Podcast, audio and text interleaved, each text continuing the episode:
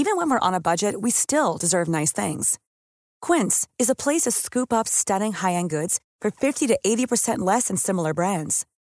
They have buttery soft cashmere sweaters starting at $50, luxurious Italian leather bags, and so much more. Plus, Quince only works with factories that use safe, ethical, and responsible manufacturing. Get the high-end goods you'll love without the high price tag with Quince. Go to quince.com slash style for free shipping and 365-day returns. Ready to pop the question? The jewelers at BlueNile.com have got sparkle down to a science with beautiful lab-grown diamonds worthy of your most brilliant moments. Their lab-grown diamonds are independently graded and guaranteed identical to natural diamonds, and they're ready to ship to your door. Go to BlueNile.com and use promo code LISTEN to get $50 off your purchase of $500 or more. That's code LISTEN at BlueNile.com for $50 off. BlueNile.com code LISTEN. Sie hören den Podcast Niemand wird verurteilt. Jetzt bist du safe hier in unserer Bubble. Maria und Nils helfen dir bei deinem Struggle. Jetzt bist du safe, hier kannst du sein, was du willst. Jetzt bist du safe mit Maria und Nils. Nils, weißt du was? Was denn, Maria? Ich habe eine ganz verrückte Idee für heute. Was denn? Du begrüßt mal die HörerInnen. Hör auf. Okay. Aber das, da sind die Leute doch super irritiert. ja, aber so mögen wir sie am liebsten. Leicht roh und aufgerieben, damit wir dann unsere, unsere Gewürze der Liebe in die offenen Wunden streuen können. Boah, aber Gewürze in offene Wunden tut doch immer weh. Na, nee, nicht, wenn es Kamille ist. Die nicht schmerzende. Kamille. Ist Kamille ein Gewürz? Ich hatte mal eine Ich glaube Poli- nicht, oder? Die, äh, nee, Ist ein Kräut. ist ein Kraut. Ja, ist ein Kreuz. äh, ich hatte mal, äh, ich hatte mal eine Politrock-Band. die hieß Die Rotz. In Anlehnung an die Bots, die große Politrock-Band aus Holland in den 80er Jahren.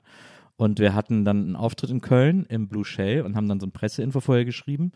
Und äh, in dem Presseinfo stand der schöne Satz: Die Rotz überzeugen mit einem nicht verletzenden Hass auf alle. das ist ein nicht verletzender Hass auf alle. Fand Deswegen haben wir zusammengefunden, weil damit überzeuge ich ja auch immer. da bin ich einfach, da schere ich alle über einen Kamm. Das fand ich damals irre witzig. Die Rotz waren eh eine gute Band. Nils, Maria? was hat dich diese Woche am meisten beschäftigt? Das Römische Reich, oder was soll ich jetzt sagen?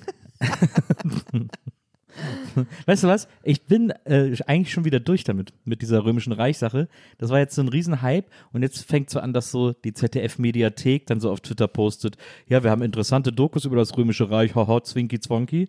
Und da merke ich dann, okay, jetzt haben wir schon den Shark gejumpt, aber sehr, also sehr schnell. Das war gerade erst Thema und schon ist es durch. Ja, naja, weil das sowas war, also man muss dazu sagen, vielleicht sollten wir es mal für die Leute erklären, die so sind wie ich und die davon nichts mitbekommen haben. Aber willst du es ihnen erklären? Das, Ich weil ihr versuch's. sprecht eine Sprache. Ich versuche Die Leute, die so sind wie du und du, ihr sprecht eine Ja, Sprache. also, ich bin aufgewacht vor zwei Tagen und Nils hat mich gefragt, ob ich viel ans Römische Reich denke. Ich glaube, so hat es angefangen. Ja. Und dann habe ich gesagt, schon so alle zwei Wochen. Dann warst du schockiert. Und dann habe ich mich daran erinnert, dass ich diese Frage plötzlich immer öfter hör, im Internet lese. Ja, Und dann habe ich Nils gefragt, was, äh, was ist das eigentlich? ja. Weil, dass wir uns so random komische Fragen stellen, passiert ja ab und zu. Deswegen Mhm. war ich da erstmal gar nicht verwirrt. Mhm. Und, ähm, und, und dann hast du mir erklärt, dass es so eine Art, so ein Meme gibt, wo Freundinnen und Frauen ihre Partner fragen, äh, offenbar in heterosexuellen Beziehungen jetzt hier in dem Fall, Ja. ob sie viel ans Römische Reich denken oder Können- öfter. Können übrigens auch bisexuelle Beziehungen sein. Ja, nö, ich glaube, das ist eine sehr das ist eine Hetenfrage. ähm, die, und die Männer dann immer so quasi die Überraschung ist dann, dass die Männer immer sagen, ja, schon einmal die Woche. Ja. Und dass, dass das so schräg ist sozusagen. Die und Frauen das, filmen das ja dann auch immer. Genau, und dass das irgendwie auf, auf TikTok und so in Videos und so dann halt immer wieder passiert ist, dass die Männer dann sagen, ja, ja, schon. Ja. Und du, ich glaube, es hat sogar anders angefangen. Ich glaube, du hast sozusagen angefangen damit mir zu erzählen, dass du überhaupt nicht ans Römische Reich denkst. Ja.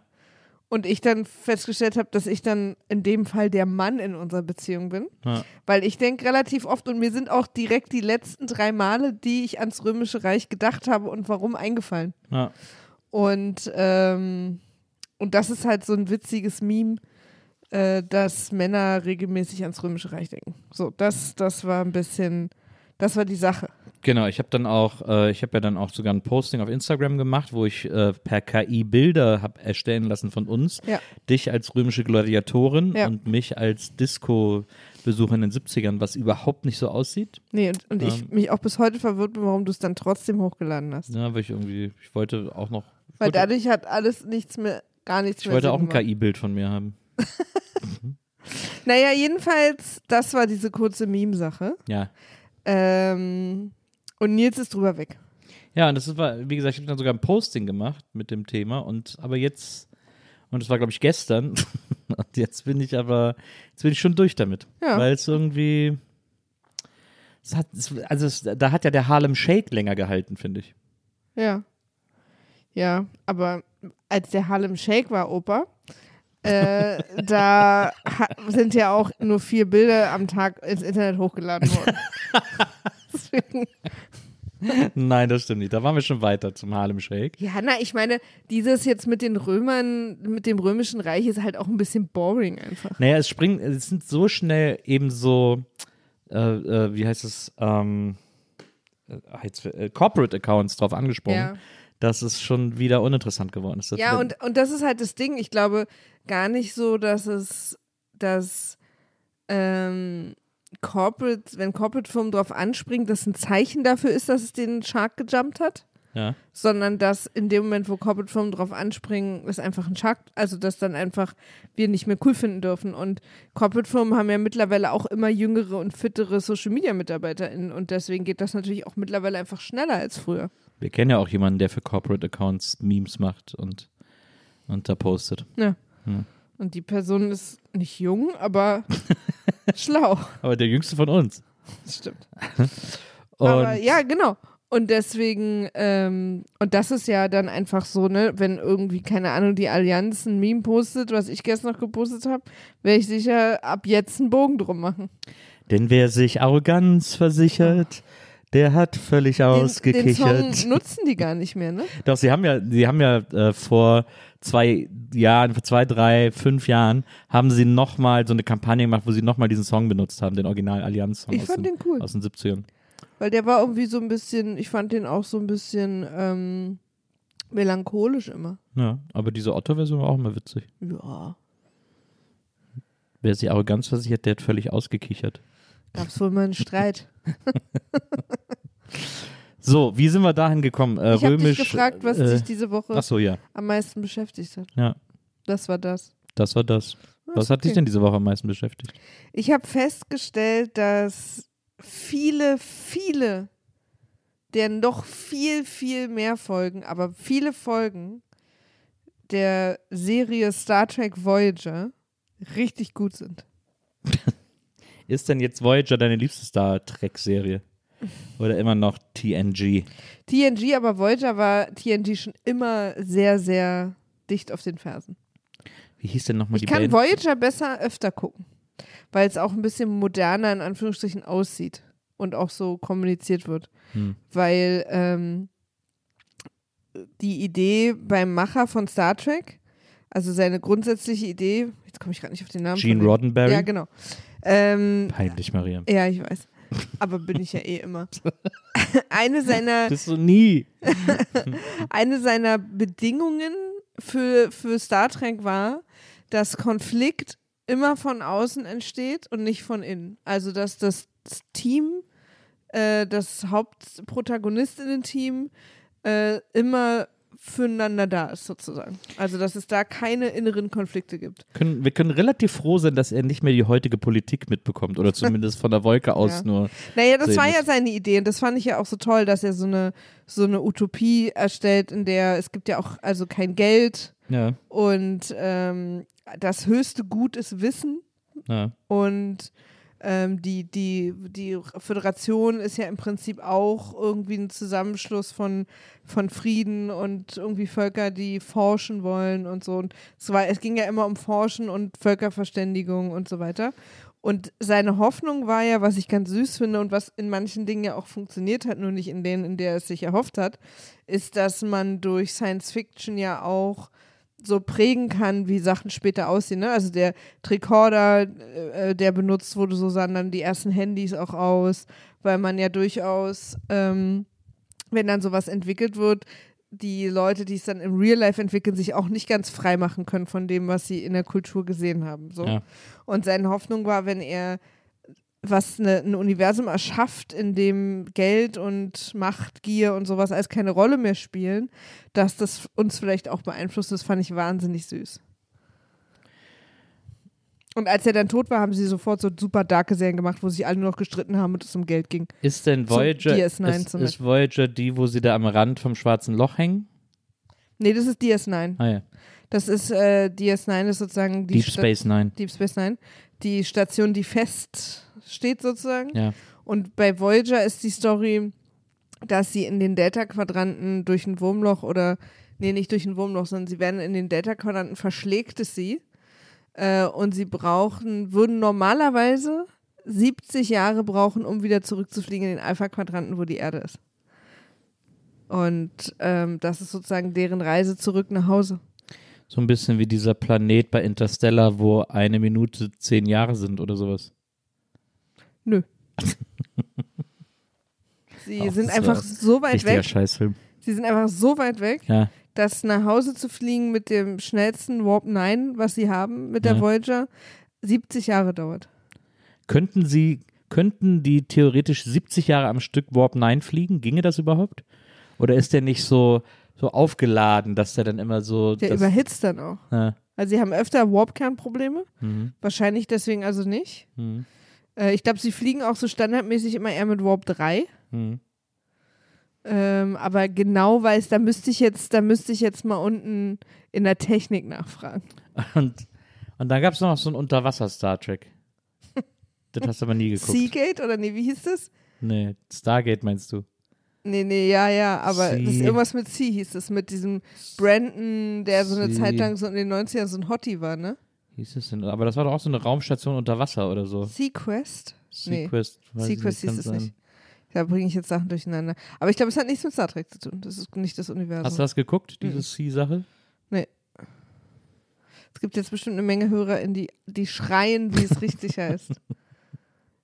Apropos HörerInnen, die schreien, wie es richtig heißt. Oh ja, sehr guter Segway, Nils. Da, äh, Ist es noch ein guter Segway, ich, wenn man also so ich outcallt? weigere mich immer noch dagegen, das Segway zu nennen, weil es ist ja, ich, Und ich vor allen Dingen weigerst du dich gegen die Realität, wie es geschrieben wird. Ich stehe hier nicht auf so einem auf so einem Roller mit dem Lenker, ähm, sondern das war einfach eine, Sehr guter Übergang, Nils. eine geniale Überleitung. Ähm, und zwar, äh, also wir müssen uns nicht entschuldigen, aber vielleicht so ein bisschen äh, oder müssen wir jetzt, nee, wir müssen uns nicht entschuldigen, aber also so ein bisschen die letzte Folge nochmal aufgreifen. Ja. Vielleicht, vielleicht, äh, also das Einzige, wofür wir uns vielleicht entschuldigen können, ist, dass wir mal so ein bisschen im Titel mal so ein bisschen ähm, kitzeln wollten. Na, Clickbaiten. Wir waren Ja. ein bisschen, wir hatten ein bisschen einen clickbaitigen Titel. Ja. Da haben wir uns kurz frech gefühlt. Genau, frech ist, glaube ich, das, äh, der, der beste Begriff. Weil äh, wir hatten auf verschiedenen Plattformen, auf Blue Sky zum Beispiel, ähm, hatten wir äh, Debatten, aber auch in den Kommentaren auf Insta gab es. Äh, Lass uns mal einmal Diskussionen. ganz kurz, also falls jetzt ihr nicht in ja, der da wäre da wär Reihenfolge ich jetzt, da wär ich jetzt so. hingekommen. Da. Ah ja, Also- ja, okay, gut. So, also es gab so ein bisschen Diskussion um die letzte Folge, denn ähm, in der letzten Folge haben wir beide über ADHS gesprochen, ähm, weil es eben äh, auch Geheimnisse gab, die damit zu tun hatten von Leuten, die noch nicht diagnostiziert sind oder waren, vielleicht sind sie es mittlerweile. Und dann haben wir beide über ADHS gesprochen, etwas, was wir kennen durch Freunde, äh, enge Freunde, äh, die, wo wir das irgendwie mitbekommen und wo wir auch darüber reden und so, aber wo wir uns nicht auskennen.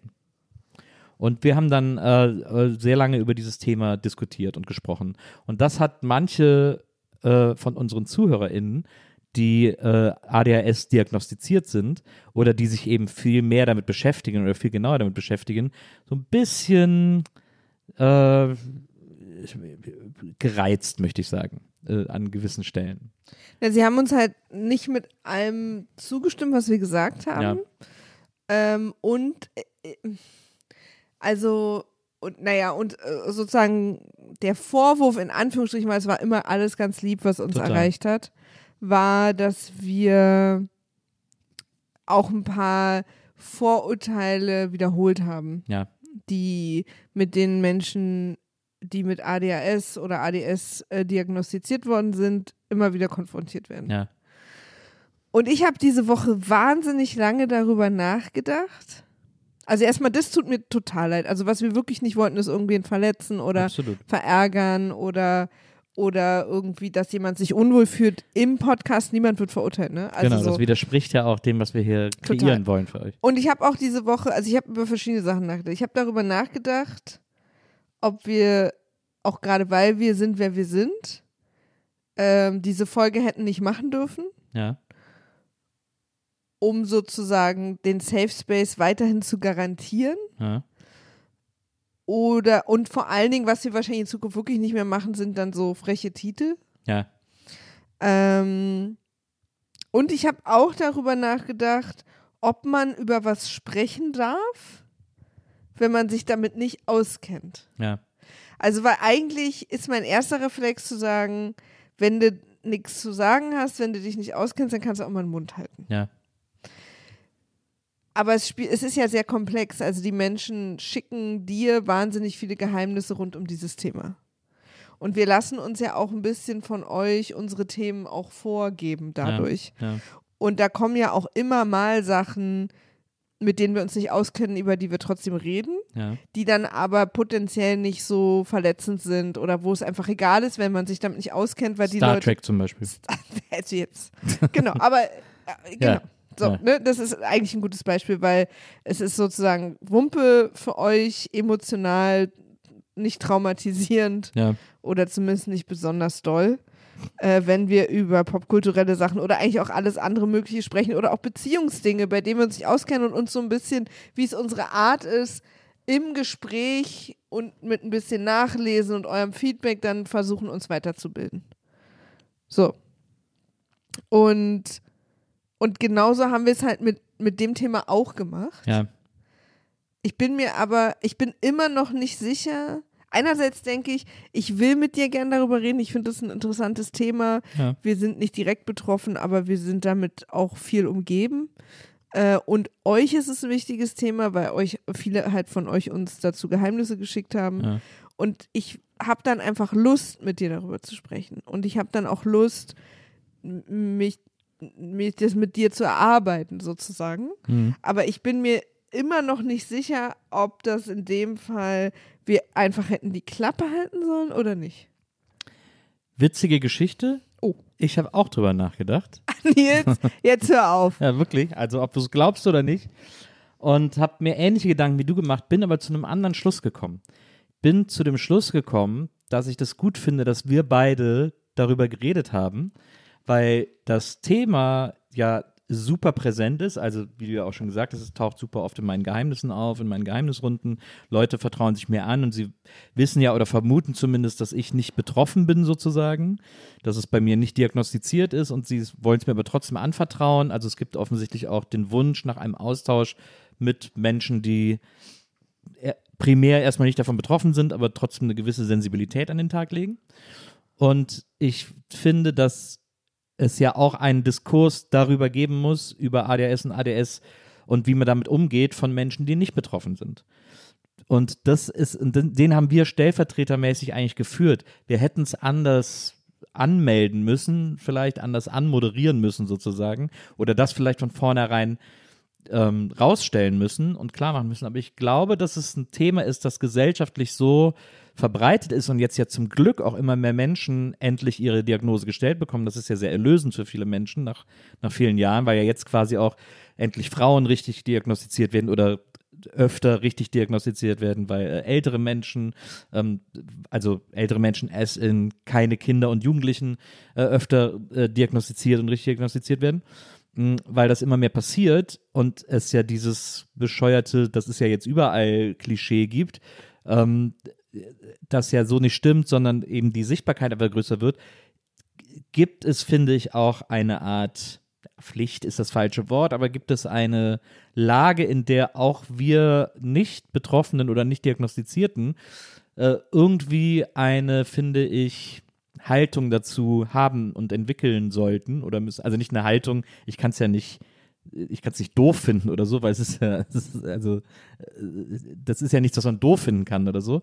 Aber ich finde, dass man, dass man sich auch als Nicht-Betroffene darüber austauschen sollte. Und das haben wir, finde ich, äh, getan. Und deswegen fand ich es gut, dass wir es gemacht haben. Ich werfe da nochmal, ich bin mal Advocatus Diabolus. Das bist du ja sehr gerne. Ja, das bin ich sehr gern. Und stell mal eine Frage, die ich jetzt nicht unbedingt, die ich mal, Steff, die ich irgendwie das Gefühl habe, die müsste gestellt werden zu deiner Ausführung. Und zwar, aber hätten wir uns dann nicht vorher ein bisschen belesen sollen, bevor wir darüber sprechen? Weil ich stimme dir zu. Ja. Ähm, aber hätten wir, ist es dann verantwortungslos, einfach so darüber anzufangen zu reden? Finde ich erstmal nicht. Also ich finde, weil es ist ja auch so ein bisschen quasi die Marke unseres Podcasts, dass wir beide uns erstmal unsere Gedanken und unsere Sicht auf die Welt teilen mit unseren ZuhörerInnen und deswegen eben auch äh, spontan auf Themen reagieren. Ich finde aber, das muss uns nicht davon abhalten, dass wir mal eine Folge machen, wo wir uns mit jemandem unterhalten, der oder die sich da auskennt äh, der oder die da Expertin ist und uns mal so ein bisschen reinholt oder dass wir mal eine Folge machen, nachdem wir uns belesen haben und dann irgendwie nochmal teilen, was wir irgendwie neu gelernt haben oder so. Also das, davon muss uns das ja gar nicht abhalten, aber ich finde für, für den ersten, für den ersten, äh, wie du immer so schön sagst, ähm, Aufschlag. Zehn, zehn Dipper in den Pool. Ja ähm, finde ich das völlig in Ordnung, so wie wir das gemacht haben. Ich glaube, wichtig ist dann tatsächlich immer die Rahmenkommunikation, Das also dass man. Ja, das dass wir auch. Sozusagen. Entschuldigung, ich wollte dir nicht. nee, nee, aber, alles gut. und da, das, das stimme ich dir zu. Also, das ist ja auch, was ich gesagt habe. Wir hätten es anders anmoderieren müssen. Genau. Und da war ganz sicher auch unser frecher Folgentitel nicht hilfreich. Also Nee. Da, Dafür entschuldigt. Weißt du was? Den ändern wir. na, Den ändern wir. na, Ähm, in was? fuck you all. Äh, Ähm. ADHS ist cool. Oder ADHS für, für Beginner. Nee, ich weiß, jetzt fällt mir natürlich gar nichts ein. ja, ach, wir Aber können wir ja einfach ändern vielleicht, nicht. wir sprechen über ADHS. Genau. So ganz, äh, das, also was in der Rahmenkommunikation ganz wichtig ist, ist, dass wir nichts claimen festzulegen. Also kein Wissen als Fakten sozusagen rausgestellt haben, Ja. sondern dass wir beide ganz klar kommuniziert haben, dass wir Sachen vermuten und uns auch versuchen, ein bisschen zu erklären und so. ja. Trotzdem finde ich, ist eine Verantwortung, die wir haben bei auch der Anzahl der HörerInnen, hi ihr, äh, die wir haben, ja. dass wir natürlich versuchen, keine Vorurteile wieder zu coinen. Ja. Also deswegen, das finde ich zum Beispiel auch immer, wenn, wenn Menschen über zum Beispiel Rassismus reden Ja. und dann wirklich dumme Sachen sagen Ja. und dann sagen, ich wusste das nicht, Ja. lassen wir denen das ja auch nicht immer durchgehen. Also, dass wir sagen, ja, dann musst du dich halt vorher schlau machen, dann musst du halt so lange die Klappe halten, bis du dich schlau gemacht hast. Weil es halt gefährlich ist, auch bestimmte Vorurteile immer wie zu wiederholen, weil die werden dann wieder aufgeschnappt von anderen und dann weiter verbreitet und so weiter. Ähm, und ich sage jetzt nicht, dass es immer gleich gefährlich ist. Und ich finde, es gibt auch Themen, wo, wo man das passieren lassen muss. Das, und man kann sich auch sowieso zu keinem Thema bis zu Ende ausbilden. Und tatsächlich, und das muss man auch tatsächlich mal sagen, ähm, gibt es Menschen, die haben uns geschrieben, das stimmt so nicht, wie ihr das sagt. Ja. Und es gibt Menschen, die haben uns geschrieben, das stimmt so, wie ihr das sagt. Ja. Also auch im Bereich ADHS ist auch nicht alles noch nicht, leider auch ehrlich gesagt, weil sich auch noch nicht so richtig lange seriös damit auseinandergesetzt wird. ja. Äh, Gerade bei Erwachsenen Hm. äh, ist da auch noch nicht alles zu Ende geklärt. So. Ne? Aber grundsätzlich wollte ich noch sagen, mir ist jeder lieb, der sagt, ich wusste das nicht und dann bereit ist, neu Absolut. Ja, zu lernen stimmt. und irgendwie. Das stimmt. Keine so, ein- so, ein- so, so eine Non-Apology, sondern eine richtige Genau. Apology. Absolut. Aber trotzdem hat man halt die Verantwortung und der muss man sich stellen und deswegen muss man sich dann auch entschuldigen, wenn man aus Versehen, auch wenn es nicht böse gemeint war oder durch Unwissenheit passiert ist, äh, Vorurteile weiter verbreitet. Absolut. Deswegen äh, bitten wir an dieser Stelle um Entschuldigung, falls euch das irgendwie auf den Fuß gefallen ist und ihr das scheiße fandet.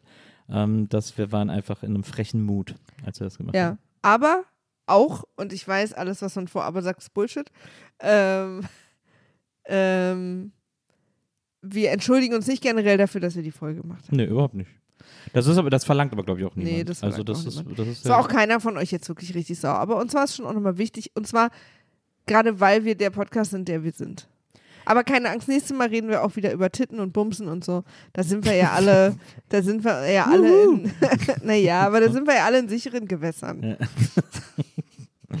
Du warst letztens im KitKat, da musst du uns eh allen mal von erzählen. ich, ich war nicht im KitKat, aber ist egal. Ja. Ähm, aber das, Aber äh, da musst du uns trotzdem von erzählen. Ja, aber es ist, ähm, es ist interessant, was ich nochmal, was ich nochmal das anmerken möchte, eben auch zu dem, was du gerade gesagt hast, wir entschuldigen uns nicht, dass wir die Folge gemacht haben.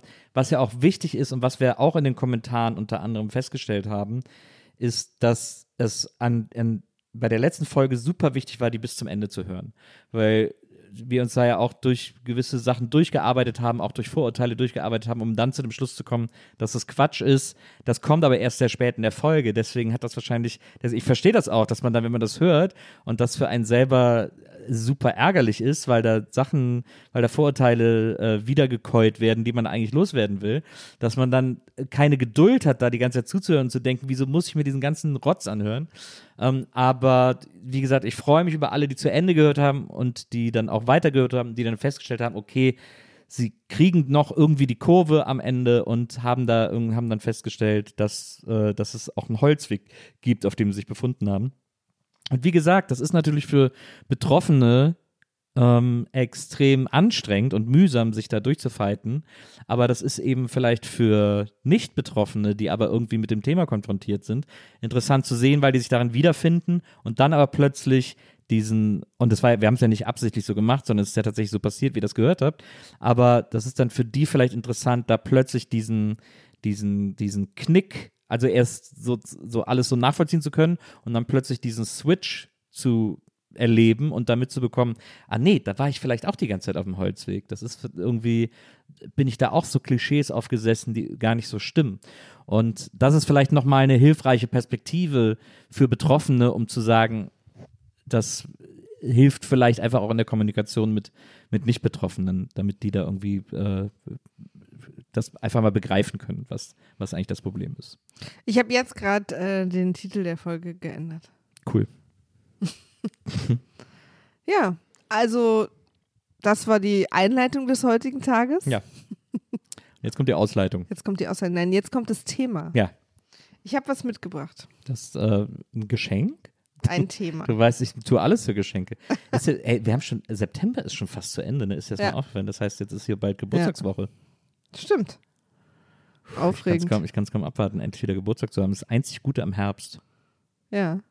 Ja, ich habe ein paar Sachen vorbereitet, die an deinem Herbst gut sein werden. Ich bin sehr aufgeregt. Bist du bereit fürs Thema? Jetzt denke ich wieder an, die ganze Zeit an meinen Geburtstag. Okay, ich bin bereit fürs Thema. Okay. Immer Angst im Beruf. Jemand schreibt. Immer Angst im Beruf. Imposter. Macht mich verrückt. Was tun? Es hört nicht auf. Klingt fast klingt wirklich sehr verzweifelt. Ich finde das interessant. Äh, Imposter ist ja etwas, was wir, ähm, gerade wir Selbstständigen, aber ich glaube, nee, ist eigentlich Quatsch, auch Angestellte haben genauso viele Angestellte haben Imposter wie Selbstständige. Glaube ich auch. Ist ja ein, ist ja ein, ein Problem für viele Leute und ist ja eine, eine selbstgestellte Diagnose, die viele nachvollziehen können und die viele auch von sich sagen. Mm, Also, um das kurz zu erklären, für die, die das noch nie gehört haben, das sind wahrscheinlich wenige, aber mag sein. Also, wir wollen ja alle reinholen. Das Imposter-Syndrom, das ist, das nennt man so, wenn man das Gefühl hat, etwas zu machen, was man eigentlich gar nicht kann und es aber trotzdem macht und eines Tages denkt man, wird alles auffliegen und dann checken die Leute, dass ich dafür gar nicht ausgebildet bin oder dafür gar nicht, äh, da, gar nicht imstande bin, das zu machen und dann wird hier alles zusammenbrechen und so, Und es- ohne dass das auf, auf faktischen äh, Genau. äh, äh, Tatsachen beruht. Also meistens arbeiten diese Menschen gut und Ja. ihre Arbeit wird geschätzt und was sie machen, Es ist auch übrigens nicht, es geht auch Eltern so, also es ist nicht nur auf Arbeit bezogen. Also dieses Im Imposter-Syndrom, dass man, dass man das Gefühl hat, dass man die ganze Zeit nur so tut, als würde man was können und bald fliegt es auf. Genau. Man fühlt sich wie ein Hochstapler. Das heißt übrigens auf Deutsch, ich habe gerade, ich habe mal geguckt, es hat, äh, auf Deutsch heißt es das Hochstapler-Syndrom. Ja, man fühlt sich, man fühlt sich wie ein Hochstapler, Hochstaplerin, ähm, aber ist es gar nicht. Und trotzdem hat man das Gefühl, weil es, und es geht eben immer um Tätigkeiten, ähm, beruflich sowie privat, die man einfach nicht gelernt hat oder nicht lernen kann, im Grunde genommen. Nee, das stimmt nicht. Das stimmt nicht. Okay. Es geht auch um Sachen, die man gelernt hat äh, und trotzdem denkt man, ist nicht gut genug da drin. Jetzt habe ich Nils zerbrochen. Jetzt hast du mich zerbrochen. Ja. Wir lassen das mal kurz stehen, mal sehen, was er damit jetzt macht. Er guckt verwirrt im Raum hin und her. Ich, äh, ich, dann ziehe ich mich jetzt zurück. Nein, aber zum Beispiel, also, hast du manchmal Imposter-Syndrom als Autor? Ja. Ah, Das hast du halt studiert. Nee, ja, aber nicht richtig. Also ich habe Aber kein, Drehbuch hast du studiert. ich habe ein bisschen Drehbuch studiert, aber ich habe nicht, ich habe Bücherschreiben nicht studiert. Ich habe irgendwie, Na, Bücher schreiben hat ja keiner studiert. du kann ich aber studieren. Kannst du, es gibt ja genug äh, Creative Writing Kurse und, ja, und das sind ähm, Kurse, das ist nicht studieren. Nee, das kannst du richtig studieren, Hildesheim Wirklich? und so, ja klar. Okay, aber du hast es halt auch studiert. Nee, aber Sch- Bücherschreiben habe ich nicht studiert. Ja, das ist ja eine Adaption. Aber du hast ja auch, wenn du, du hast ja auch, wenn du Drehbücher schreibst, Ich habe Imposter. auch, als der, als unser Drehbuchdozent kam, also klar, wir haben vorhin ein bisschen Drehbücher geschrieben, aber es gab nie so reine Drehbuchkurse, es war ja immer quasi film-related und so. Also ich habe nicht das Gefühl, dass ich es jemals richtig gelernt habe. Aber okay, aber das finde ich jetzt interessant, weil ich glaube, da haben wir halt zwei unterschiedliche Definitionen und eine ist wahrscheinlich richtig und eine falsch. Ähm, oder beides geht, keine Ahnung, dass es nur um Tätigkeiten geht, die man nicht erlernen kann oder nicht gelernt hat.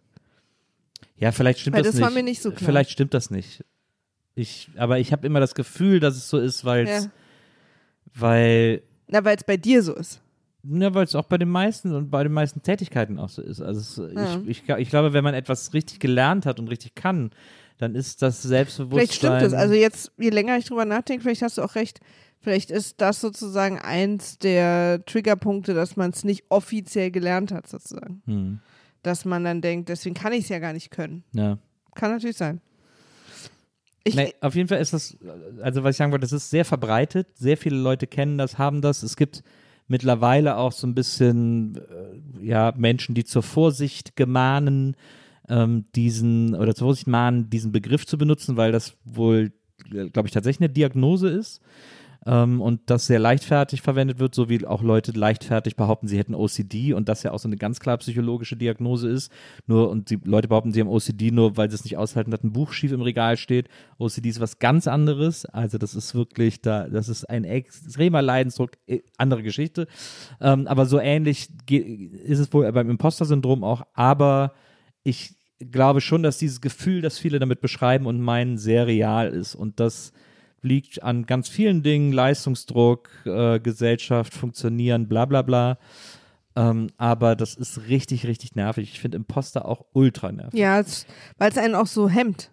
Weil man dann bestimmte Sachen auch gar nicht erst versucht. Ja. Ähm, ich kann ja mal ein bisschen was erzählen. Also der, der Begriff wurde das erste Mal 1978 verwendet in einem Artikel. Und zwar ging es da, also angefangen hat das äh, als eine Forscherin ähm, festgestellt hat, dass unter ähm, sehr erfolgreichen Frauen das extrem verbreitet ist. Ja.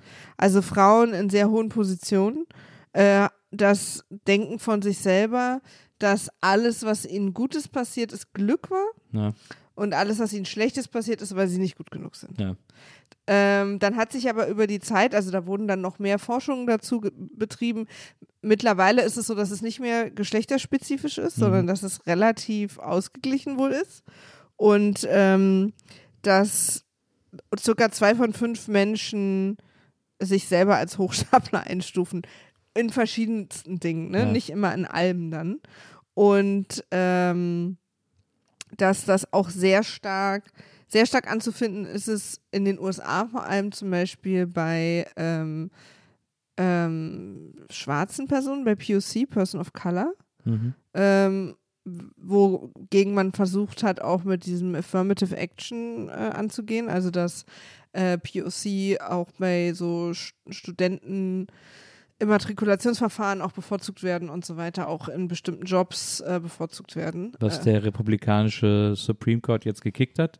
schon immer ein sehr, sehr streitbares Thema gewesen. Interessanterweise, ich habe ja American Studies studiert, Hm. war Affirmative Action auch ein großes Thema. Ich hatte mal ein komplettes Seminar dazu. Ja. Und innerhalb, also ich bin dafür, Ja. möchte ich an der Stelle mal sagen. Ja. Und aber innerhalb meines Kurses, ich kann es jetzt nur für diesen einen Kurs sagen, der so 50-50 Amerikaner in Deutsche war Ja. ähm, und auch sehr viele POC in dem Kurs waren, Ja. ähm, war wirklich die Linie von denen, die dafür und dagegen sind, nicht klar an irgendwas auszumachen, was Land oder Hautfarbe angeht. Ja. Also ganz viele ähm, POC fühlen sich davon so, ähm, wie sagt man das, ähm, so herablassend behandelt. Mhm. Ähm, und andere sagen, nee, das ist schon genau richtig so, Mhm. dass wir da jetzt mal bevorzugt werden, weil wir so lange benachteiligt wurden und Mhm. so. Mhm. Und es war, da hatten wir wahnsinnig viele interessante Diskussionen dazu. Aber egal, das ist, das ist jetzt eine kleine, ich meine, wir schweifen nie ab. Nee, das Einmal, also das war jetzt das erste Ja, Mal. Überraschend. Hat mich jetzt auch, Ja, wusste ja. gar nicht, was ist hier los, hä? Ja. Haben wir plötzlich ein, ein anderes Thema? Was macht Maria da? Aber ich als Person, äh, die eine Firma führt, mit äh, mittlerweile 15 MitarbeiterInnen oder 16 Ja. ähm, und nie, sag ich mal, BWL studiert hat, Mhm. leide darunter auch sehr.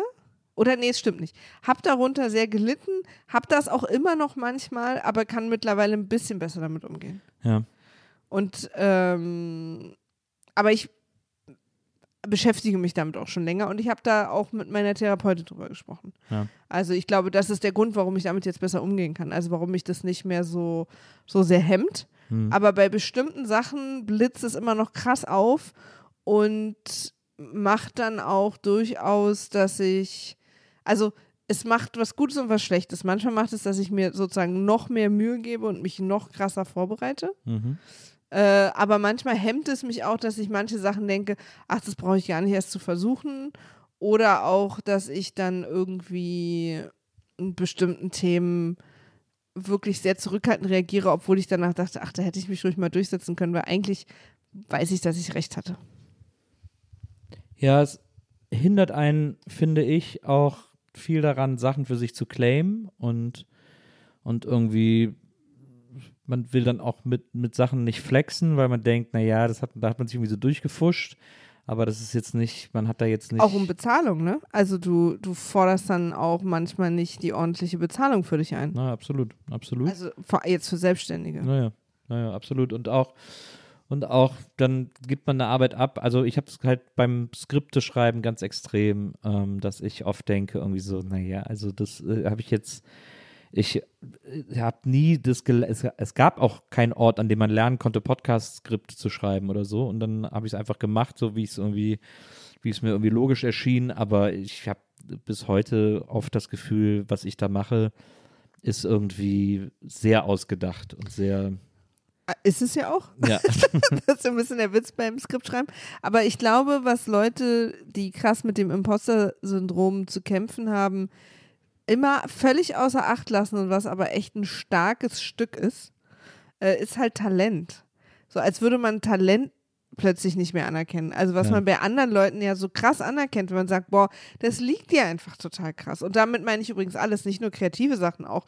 Ich bin zum Beispiel sehr gut, ähm, ich kann sehr gut den Überblick behalten und bin sehr gut im Orga ja, so, und das ist halt auch ein Talent. Das ist halt Ja. nicht besonders kreativ, aber, oder ich kann halt, ein Talent von mir ist auch, dass ich Leuten, die ich neu kennenlerne, irgendwie ein gutes Gefühl gebe. So, was halt sehr gut ist, wenn man in so einer Position ist wie ich, wo man viel netzwerken muss. So. Ja. Also, und dass ich mich relativ schnell mit Leuten gut verstehe. Ja. So. Ähm, die ich zum ersten Mal treffe. Und das ist halt auch ein Talent. Und man denkt aber, aber Sachen, die man halt sozusagen als Talent hat, hat man ja dann oft nicht gelernt. Wo soll, wo soll ich, also wo soll ich sowas auch lernen? Entweder es liegt mir oder es liegt mir nicht. Ja. Und, und das finde ich, und da komme ich jetzt nämlich, wieder, dass du vielleicht am Anfang doch recht hattest, dass es dann nur um Sachen geht, die man nicht klassisch gelernt hat. ja, Weil ich dann denke, jetzt vielleicht nicht beim nett und lustig sein, aber dann schon, wenn ich irgendwie ein größeres Projekt übernehme oder mich um irgendwas kümmern muss, dass ich denke, oh, kann ich das überhaupt? Ähm, ich habe das ja nie gelernt. Es gibt bestimmt Leute, die das irgendwie mal gelernt haben und vielleicht sollte ich denen das lieber überlassen. Ja. Aber ich kann das schon gut. So. Und manchmal ist es dann sogar auch, und das ist dann nicht bei allen Sachen natürlich, aber bei einigen Sachen ist es dann manchmal sogar auch ein Vorteil, ähm, dass ich zum Beispiel nicht klassisch BWL studiert habe, weil ich schon merke, die Leute, die eine Firma führen und die sich so an sehr strikte BWL-Regeln halten, die führen die dann auch manchmal auf eine, finde ich, beobachte ich so ein bisschen, die gucken nicht nach rechts und links und finden dann auch keine kreativen Lösungen für Sachen und dann ist das alles so, Ja. während irgendwie wir dann auch manchmal einfach Sachen so lösen, wie sie vor uns liegen und nicht nach irgendwelchen Regeln, die wir irgendwann mal im Studium gelernt haben. Ja. Ähm, und aber trotzdem sorgt es natürlich dafür, dass man sich da manchmal anguckt und sagt, was ist, wenn jetzt jemand rausfindet, dass wir das eigentlich gar nicht können?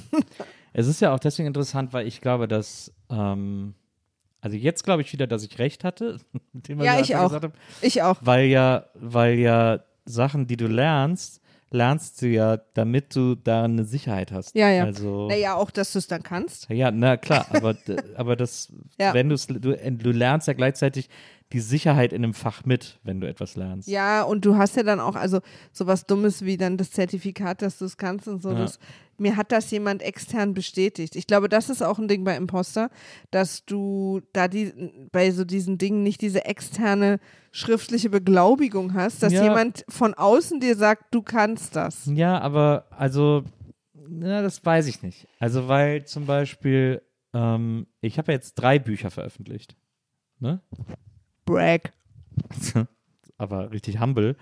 Ähm, ich habe ja drei Bücher veröffentlicht und ich habe immer noch das Gefühl, Bücher schreiben ist gar nicht mein, Aber Ja. du liebst es ja. ist gar nicht meine Fähigkeit. Ich, es ist auch immer schwerer geworden, finde ich. Es ist auch immer Liebst es nicht anstrengender mehr so? geworden.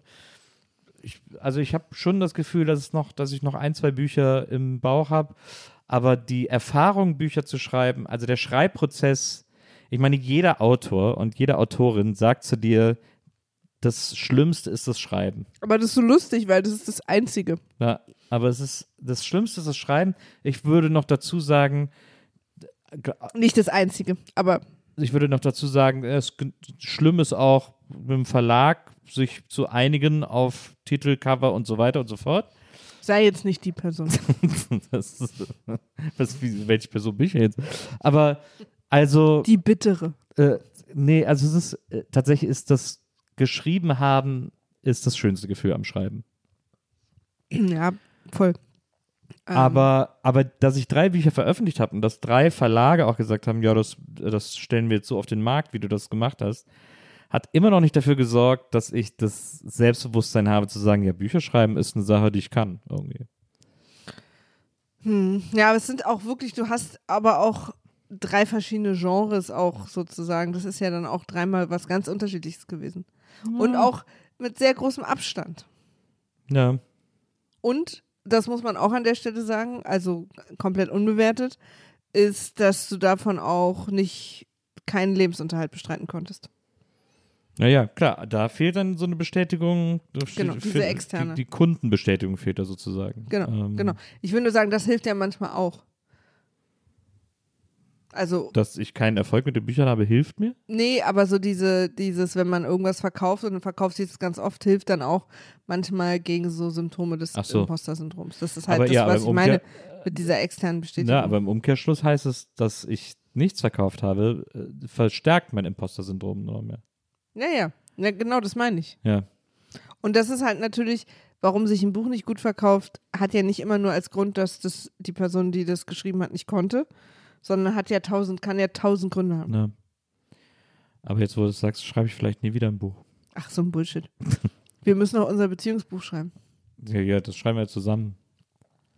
Ja, aber ist trotzdem Quatsch. Weil du liebst es schon auch zu schreiben. Und ich glaube auch, dass du noch zwei Bücher in dir hast. Mindestens. Hm. Naja, mal gucken. äh, ich habe noch nie einen Roman geschrieben, das muss ich schon noch irgendwann mal schaffen. Ja. Aber, ähm, Sogar Herm hat einen, hat einen sehr, sehr guten Roman geschrieben. Das stimmt. Aber, also, dein, dein erstes Buch, Ja. das ist quasi für mich, ähm, das hat mich jetzt emotional nicht besonders berührt. ja. aber soll es ja auch nicht. Das Endlich ist ja gute Musik. Ja. Genau. Aber dein zweites Buch, Deine Reise durch Italien, Tristesse Rennes, und Ja. dein drittes Buch, sorry, dass wir das jetzt hier mal kurz einen kleinen Werbeblock haben, aber dein drittes Buch, ähm, Nice to meet you, Nice to Köln. Meet You Köln, haben mich beide so berührt. Ich musste lachen, ich hatte Pipi im Auge. Also schreiben kannst du auf jeden Fall. Und, ähm, und ich finde, dass man das auch an deinen Drehbüchern merkt. Die berühren mich auch immer sehr. Ja. Also für die für Podcasts. Ja. Und deswegen, egal, lass uns da jetzt weiterziehen. ähm, ich glaube, ich glaube, dass Imposter-Syndrom ganz normal ist. Ich glaube, dass man das bis zu einem gewissen Grad nutzen kann, um sich selbst anzutreiben. Ja. Ähm, und ab einem bestimmten Grad, wie bei vielen Sachen, wird es dann aber Leidensdruck. Also da wird es dann, lässt man sich davon bremsen oder traut sich bestimmte Sachen nicht, ähm, irgendein Projekt anzunehmen oder sich vielleicht für irgendwas zu bewerben oder für eine Förderung oder für, für eine Beförderung oder für irgendwas Neues, was außerhalb des jetzigen oder so, weil man denkt, ich kann ja das jetzt, also ich kann es ja eh nicht. Ja. Und da finde ich, das ist dann doof. Und, und da sollte man dann überlegen, also man muss ja auch noch mal trennen. Was ja auch total schwierig ist, ist ganz ehrlich mit sich zu sein und zu überlegen, was ist jetzt Imposter-Syndrom? Und gibt es vielleicht ein paar Sachen, die ich aber wirklich nicht kann? Ja. Und da diesen Unterschied zu erkennen und dann zu überlegen, die Sachen, die ich nicht kann, aber die, wo ich mich jetzt vielleicht wirklich ein, zweimal durchgemogelt habe, Ja. Ähm, die lerne ich jetzt vielleicht einfach mal. Hm. Und die Sachen, wo mir schon jetzt aufgrund von Erfahrungen eigentlich schon, und ich weiß es auch auf einer Ebene schon 15 Mal bestätigt wurde, dass ich sie schon kann. Hm. Auch wenn ich immer das Gefühl habe, ich kann sie nicht. Hm. Bei denen muss ich dann sozusagen mal irgendwie eine, einen Weg finden. Also es gibt verschiedene Arten, damit dann umzugehen. Also bei meiner Therapeutin, ich kann das jetzt nur so weitergeben, für mich hat das funktioniert. Hm. Die hat mich dann gebeten, ihr mal aufzuzählen, und das sollte ich zu Hause schriftlich machen, da hatte ich Hausaufgaben, und ihr dann vorzulesen, ähm, wo ich externe Bestätigung hatte bei Dingen, die ich gemacht habe, von denen ich denke, ich kann sie nicht gut. Mhm. Und sie meinte, externe Bestätigung kann wirklich alles sein. Also, dass äh, zum Beispiel ich einen Podcast produziere, den dann viele Menschen hören. Mhm. Ähm, dass ich äh, von einem Kunden das Feedback kriege, die Zusammenarbeit war super. Mhm. Dass sich Leute bei meiner Firma bewerben, ist ja auch eine externe Bestätigung. Mhm. Und so weiter. Also unterschiedlichste Dinge. Und sie meinte irgendwie, ich glaube, ich musste 15 Sachen aufzählen. Ähm, und ihr die dann vorlesen. Und während ich die vorgelesen habe, habe ich plötzlich diese Außenperspektive so darauf bekommen. Mhm. So dieses noch nicht so beim Schreiben, sondern erst beim ihr Vorlesen, sozusagen, äh, als ich es durch ihre Augen gesehen habe, was ich eigentlich schon erreicht habe und wie viele Leute das cool finden. Und die Leute können ja nicht alle falsch liegen. Mhm. So. Und das hat mir total geholfen. Also das, das war so eine Übung, die, ähm, die fand ich sehr hilfreich. Aber auch um rauszufinden, was kann ich tatsächlich wirklich noch nicht so gut. Mhm. Und ich habe ja dann, mache ja auch Weiterbildung und so Kram. Also um da durchaus dann auch nochmal Sachen aufzufüllen, die ich wirklich noch nicht kann. Ähm, und also das fand ich sehr hilfreich. Ändert aber nichts daran, dass ich manchmal, wenn ich einen blöden Tag habe und der alles irgendwie blöd lief und ich dann abends nach Hause komme und sehe, dass ein Podcast ultra erfolgreich durch die Decke gegangen ist, wo wir vielleicht einen ähnlichen Podcast ein halbes Jahr früher nicht durch die Decke Mhm. geschafft haben, obwohl der ein ähnliches Thema hatte, Mhm. dass ich dann schon denke, scheiße, ich kann das alles gar nicht, was Mhm. mache ich falsch, wieso können die anderen das, hoffentlich kriegt es keiner mit und so weiter. Mhm. Ja. Also richtig trennen kann man sich davon nicht, glaube ich, oder zumindest nicht, wenn man so eine Person ist, die, die, die das in sich hat. Mhm. Aber ich glaube, dass es einem auch hilft. Also ich bin dann nach, also ich bade dann ein bisschen in meinem Selbstmitleid an dem Abend, Mhm. schreibe dann meiner tollen Frieda und dann bauen wir uns gegenseitig wieder auf. Und dann bin Oft, oft badest du dann auch wirklich. ich, bade auch auf wirklich, das stimmt. Und dann bin ich aber am nächsten Tag dann auch wieder umso motivierter sozusagen jetzt erst recht. Ja. Also man, manchmal hilft es mir halt auch. Ja. Ich, wenn ich jetzt morgen als Architekt irgendwo angestellt würde, dann würde bei mir auch heftiges Imposter kicken, Ja. Aber dann müsste auch das Imposter bei der Person kicken, die dich eingestellt hat, die offenbar keinen guten Personalführungsjob Kein guter HR. Ja. ich glaube, da braucht der, der ganze Laden dann mal eine Weiterbildung. Ich, ich glaube, was auch ein Trick sein kann, weil ich das Gefühl habe, wenn ich so drüber nachdenke, dass bei mir vielleicht ein bisschen der Fall ist. Ich glaube, was auch ein Trick sein kann, ist, ähm, sich auf Aspekte, auf einzelne Teilaspekte der Tätigkeit zu konzentrieren und sich dazu zu gestehen oder einzusehen, dass man die gut macht. Also bei mir ist beim Skriptschreiben zum Beispiel, was ich finde, ist, dass ich richtig gute Dialoge schreiben kann. Absolut. Ich finde, ich kann, äh, also was äh, deutsche Drehbücher betrifft, mit die besten Dialoge schreiben, also ne, die, mit die lebendigste Sprache schreiben, ähm, die sich irgendwie auch wie eine echte Menschensprache anhört oder zumindest die sehr schnell ist und sehr und sehr gut funktioniert und so. Und das dann ist habe ich vielleicht nicht das Gefühl, dass ich ein guter Drehbuchautor bin oder dass ich Drehbuch schreiben nicht kann, aber ich aber ich ähm, Sorry, Nils wurde gerade von einer Motte angegriffen. na, also habe ich vielleicht das Gefühl, dass ich das nicht kann oder dass ich da irgendwie impostere, aber ich habe, aber ich weiß auf jeden Fall schon mal, dass ich super Dialoge schreibe und habe dann da so ein Selbstbewusstsein, das mich dann auch sehr durch den ganzen Schreibprozess tra tragen kann. Im besten Fall. Und das ist, ich glaube, das ist zum Beispiel ein Trick, wie man damit, wie man das ganz gut handeln kann. Ähm, ja, so. Äh, Wenn man auch nicht allzu sehr darunter leidet. Also ich habe das schon, aber ich mache es ja trotzdem, weil äh, ich muss es ja machen, ist ja einfach dann auch mein Job. Und äh, ich bin dann auch oft am Ende eher so verwundert, als, ähm, als dass ich Angst habe oder so. Aber schon so dieses, das Gefühl, dass das die eigentlich fast alle besser können als ich, das habe ich auf jeden Fall Ja. äh, in ganz vielen Fällen. Aber der Person klingt es auf jeden Fall sehr nach Leidensdruck, die uns geschrieben Ja. hat. Macht mich verrückt, was tun, es hört nicht auf.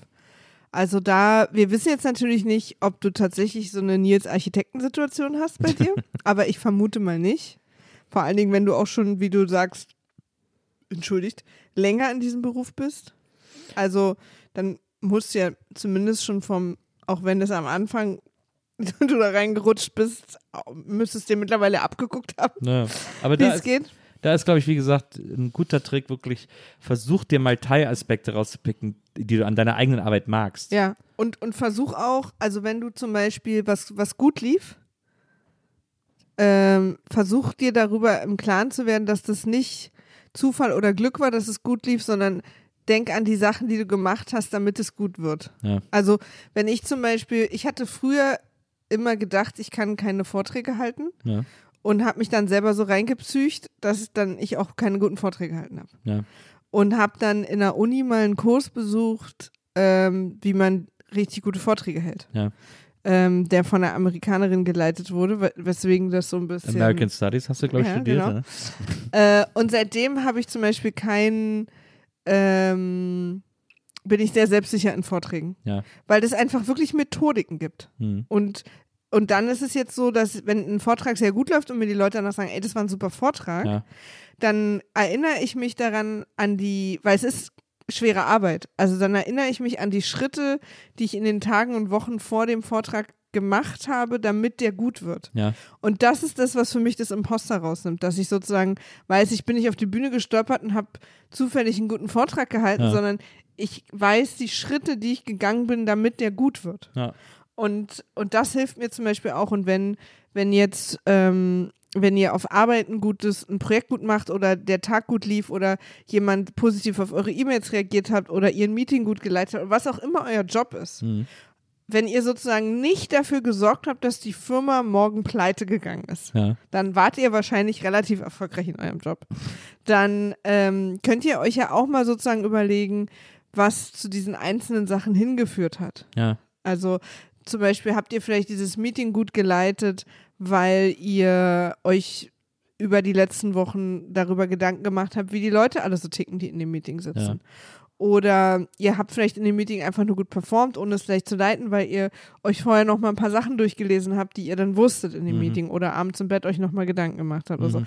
Also dieses auch überlegen, wie ist es denn gekommen, dass es gut lief und dann merken, das war kein Glück, Hm. sondern das war was, was ich gemacht habe. Hm. So, das, das kann einem, glaube ich, auch helfen. Ja, das stimmt. Das hört sich gut an. Also, und bei mir ist es zum Beispiel auch wenn ich jetzt mittlerweile, wenn wir einen guten Kunden an Land ziehen, dann weiß ich auch, dass das mittlerweile nicht mehr aus Versehen passiert, sondern Mhm. dass ich über die äh, acht, neun Jahre, die ich jetzt Podcast produziere, einfach so oft Neukundengesprächen hatte, Mhm. dass ist dann sozusagen, man wird ja auch, wenn man etwas immer öfter macht, besser darin. Also Ja. das ist sozusagen schon, vielleicht war das erste Jahr noch so halbes Imposter, da habe ich in Meetings auch immer ein bisschen tatsächlich fake it till you make it. Ja. Ist ja auch ein Satz, der dann damit reinspielt und habe dann oft super selbstlos, ja, meine Firma und ich, wir machen das schon. Das war einfach ich alleine in meinem Wohnzimmer. Ja. Hab dann auch immer noch so ein, ja, mein Studio ist im Wohnzimmer, weil das ist so eine ganz, so eine besondere Atmosphäre. Ich habe mir überlegt, es wäre doch irgendwie witzig und so. Ich hatte halt einfach keine Kohle für ein anderes Studio. Ja, Äh, und aber irgendwann wird daraus ja dann was Echtes. ja. So.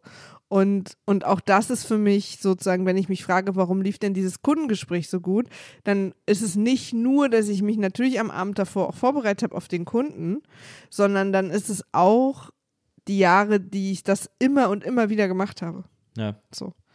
Also und, und trotzdem läuft es dann auch manchmal schief. Aber das liegt dann meistens nicht daran, dass ich irgendwie zu wenig Erfahrung hatte und mich zu wenig vorbereitet habe, sondern das liegt dann an irgendwelchen externen Umständen, die ich gar nicht mehr, die ich sowieso nicht kontrollieren kann.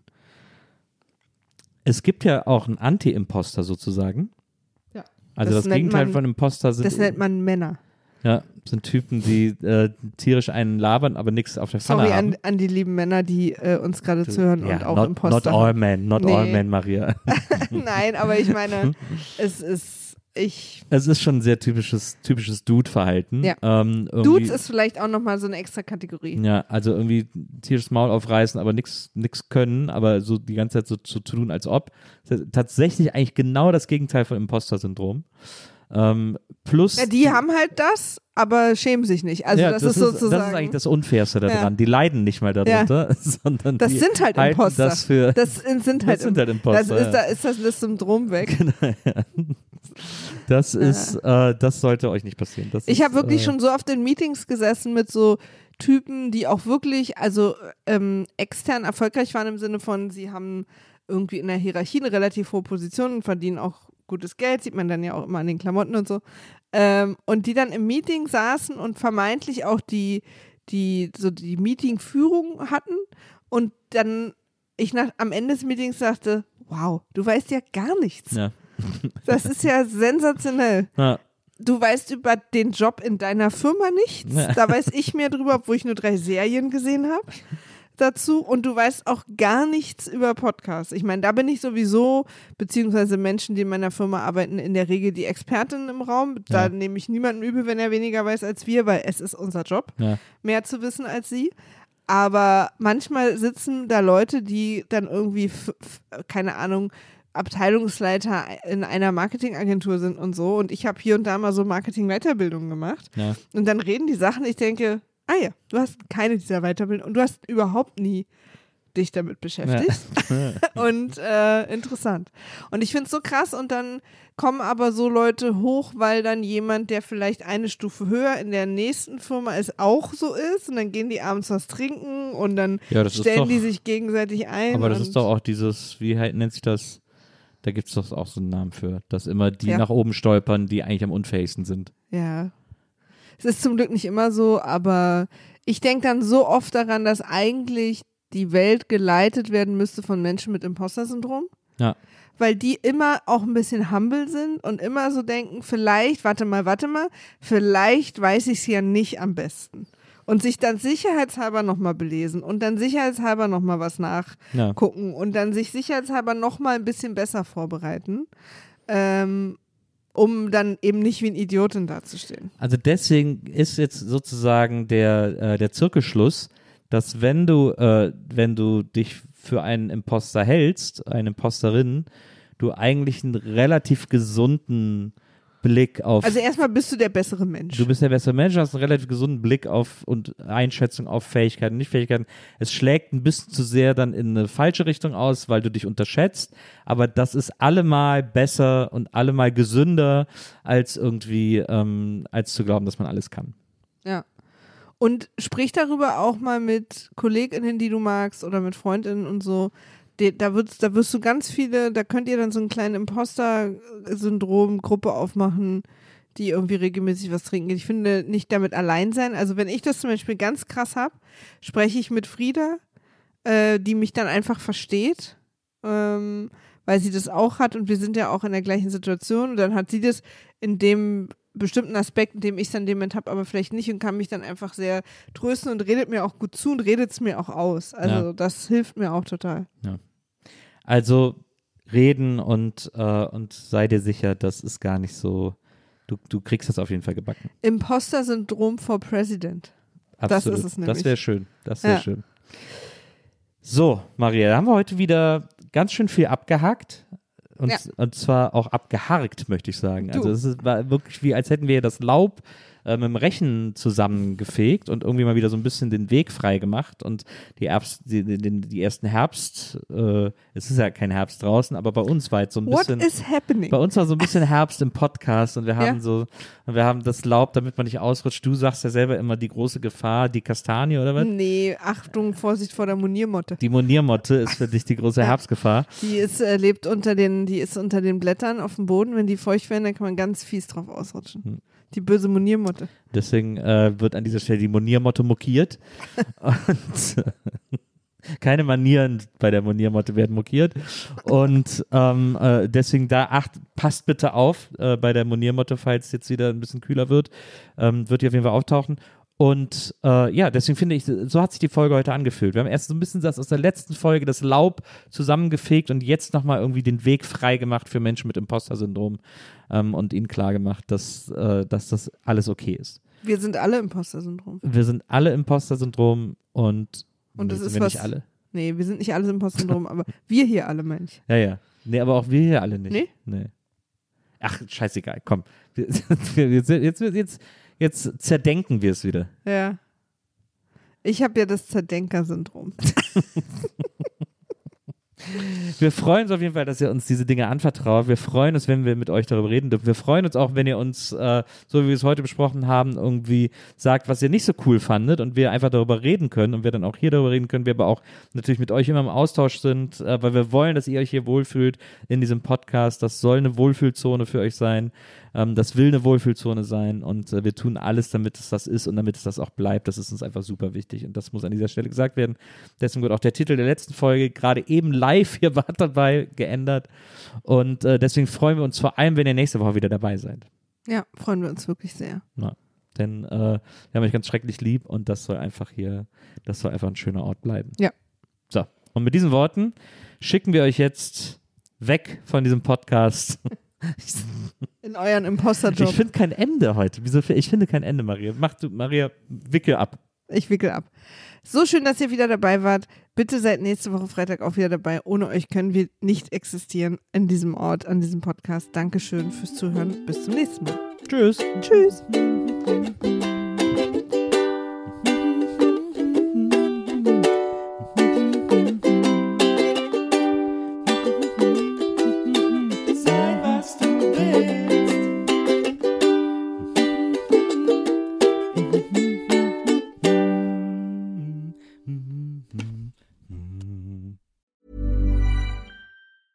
Need new glasses or want a fresh new style? Warby Parker has you covered. Glasses start at just 95 bucks, including anti-reflective, scratch-resistant prescription lenses that block 100% of UV rays. Every frame's designed in-house with a huge selection of styles for every face shape. And with Warby Parker's free home try-on program, you can order 5 pairs to try at home for free. Shipping is free both ways too.